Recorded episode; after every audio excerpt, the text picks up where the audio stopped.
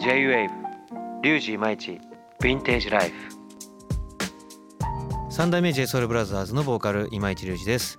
ここからは J-WAVE リュウジイマイチ Vintage Life。ヴィンテージデニム年代物の腕時計クラシックカー。近年過去に生み出された名作が注目を集めブームになっています。巷では数千万円するヴィンテージデニムや年代物の腕時計が誕生するなど今注目が集まるヴィンテージをキーワードに今市隆二がその魅力を探求していく番組です。今回探求するテーマはヴィンテージカルチャー。前回はファッションキュレーターのポギーさんと日本のヴィンテージカルチャーをテーマに話してきましたが今回はポギーさんのヴィンテージアイテムをテーマにいろいろと話していきたいと思います。それではヴィンテージライフスタートです。J-WAVE リュウジイマイチヴィンテージライフ。今井修二がお届けするヴィンテージライフ。それでは早速この方にご登場いただきましょう、えー、小木元文です、えー、ポギーと呼ばれております。よろしくお願いします。よろしくお願いします。ファッションキュレーターのポギーさんです。ポギーさんとはヴィンテージカルチャーの魅力を深掘りしていますが今回はポギーさんのヴィンテージアイテムを紹介してもらおうと思いますそれではポギーさん今回のお題にまつわるキーワードお願いします、えー、キーワードは自分にとってリアルなもの。はい。いや今回のこのテーマすごい楽しみでポギーさんのヴィンテージアイテムって。意外とだからあのプライベートとかでも、はい、あのお話しさせてもらってますけどもどんなラインナップ持ってんのかなってまだ知らないのでこれちなみにポギーさんはいつ頃からハマりました？やっぱり80年代とかですか？ヴィンテージえー、ハマってったっていうね、はい、高校生の時ぐらいだから、うん、でも90年代に入ってからですかね僕は。90年代入ってから、はい、これちなみに一番最初に買ったヴィンテージアイテムとか覚えてますか？うん。ヴィンテージっていうよりはなんか古着っていう感覚だったかもですね、古着デニムとかですか？そうですね。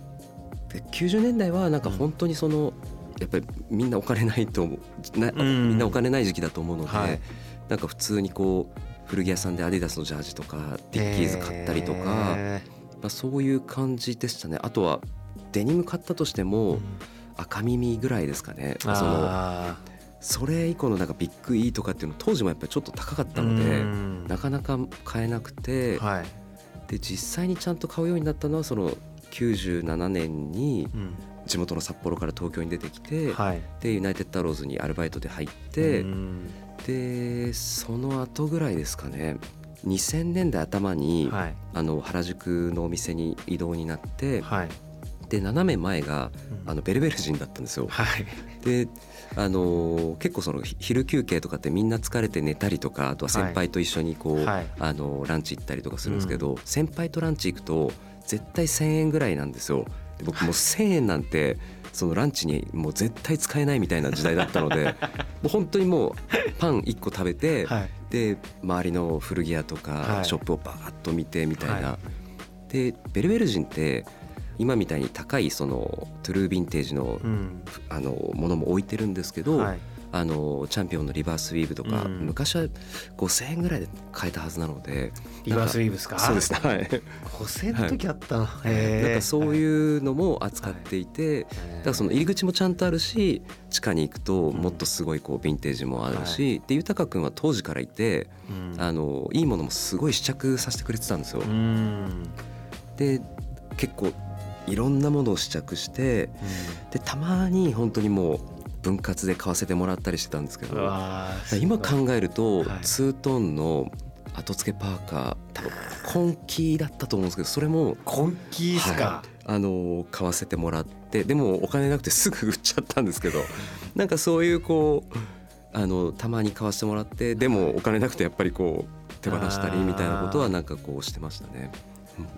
その原宿の店舗に移動した時それもユナイテッドアローズあそうです、ね、はい、そうなんですね、その時おいくつぐらいですかポギーさん？20代前半ぐらいだと思いますね。20代前半、えー、なんかその時代に原宿ちょっと行ってみたいですね俺。なんかそのポギーさんとか豊さんとかがなんかそういう関係値で、はい、あの要はそれを今も時代を経てなんかすごくポギーさんもこういう方になられて豊さんも今ヴィンテージアドバイザーとかになってるんでその方たちの若かりし時代の原宿とか 過去に戻れるのちょっとその時代行ってみたいですね。一回一緒にランチとかしてみたいですもんね。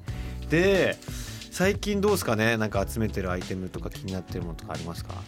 僕は、はい。あのヴィンテージのあのキッズ、キッズ系？はい。はい、キッズとあとはアニメ T シャツはアニメ T 着てはいるみたいですね、今日もちょっと持ってきたんですけあど本当ですか？これとかもキッズの後付けパーカーなんですよ。マジっすか？やばい。超可愛いい。いっすか？触って、はい。失礼します。ダックスバックですね。へえうわー。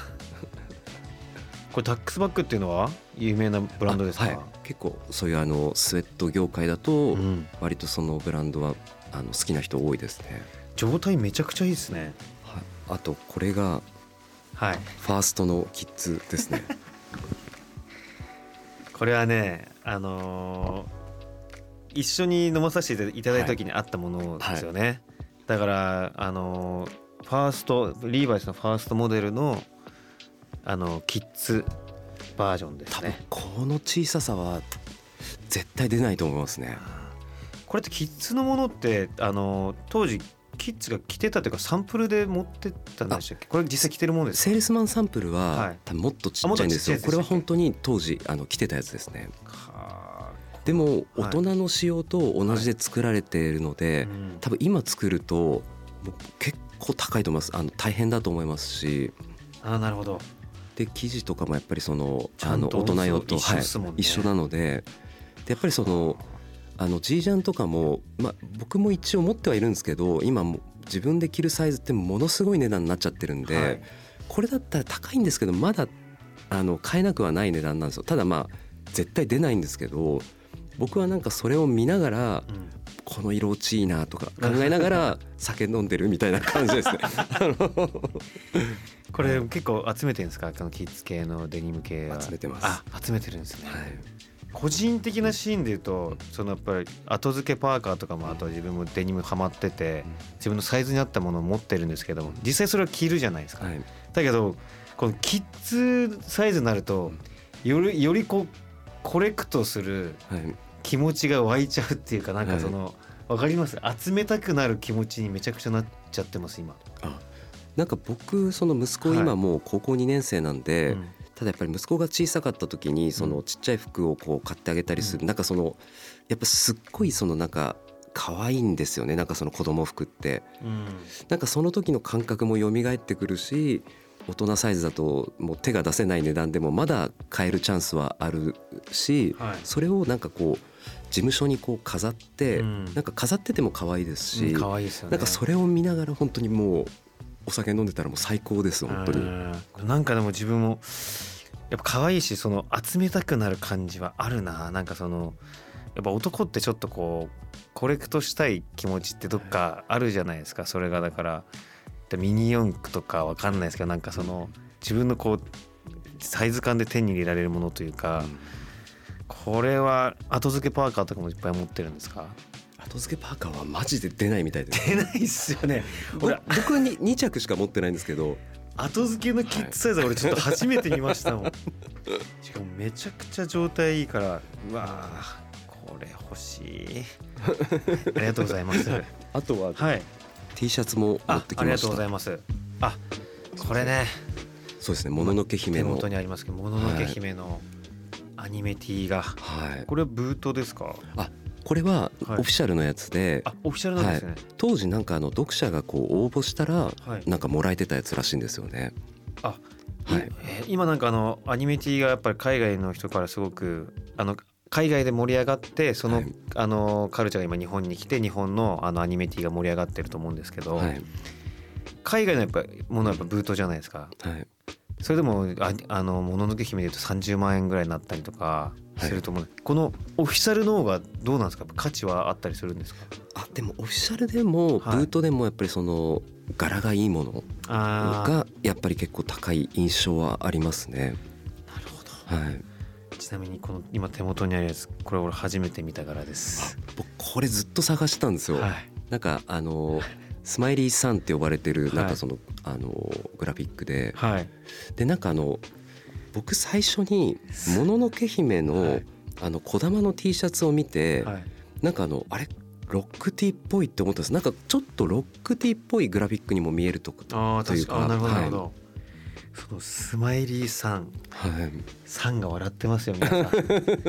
大体さんって笑わないんで、ね、最後の方ですもんねあのはい。物語で言うとちょっと明日かに心を許し始めてっていうの。だからこのさんは何を見てるんだろうね。いやこれすごい。やっぱねホギーさんは一筋縄ではいかないんですよやっぱり。いわゆるあの出回ってるというかあの自分が知ってる感覚で言うとぱりあのジャケットのですかねあのもののけ姫のジャケットのさんが、はい。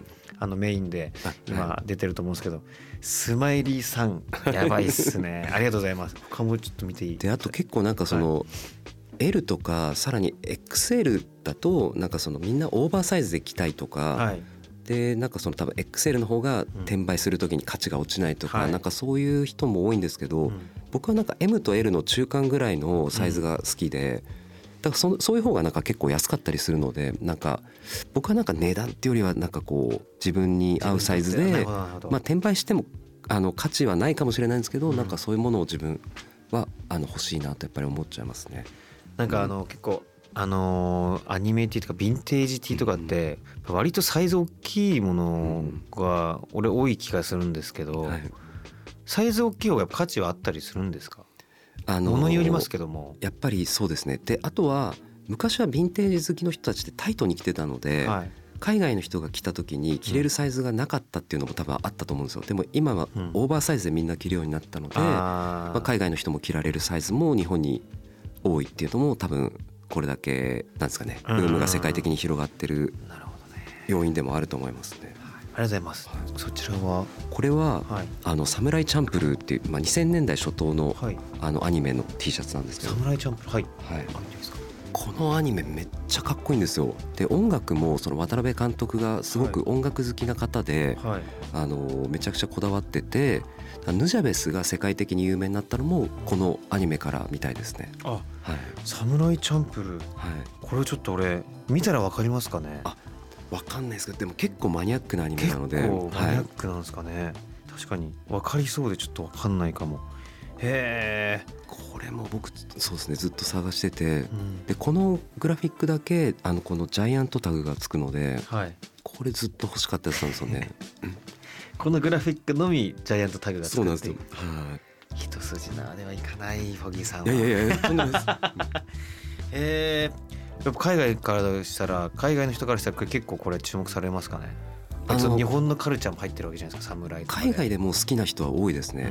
あのカウボーイビバップと、はいはい。あの監督が一緒なので、あはい、カウボーイビバップもやっぱ人気ですか、人気です。あ人気なんですね、はい。これもすごい。あすいませんで止まんないですはい。そうですね。ということでもう話が止まらないし今自分今手元にあってね本当に全然喋らなくなっちゃうっていう 状況にもなりそうなのでえ今回この辺でということで、えーヴィンテージカルチャーをテーマにした回は次回で最後となりますが次回はですね、えーポギーさんが今後注目したいヴィンテージアイテムなど伺いたいと思います。ポギーさん次回もよろしくお願いいたします、はい、よろしくお願いします。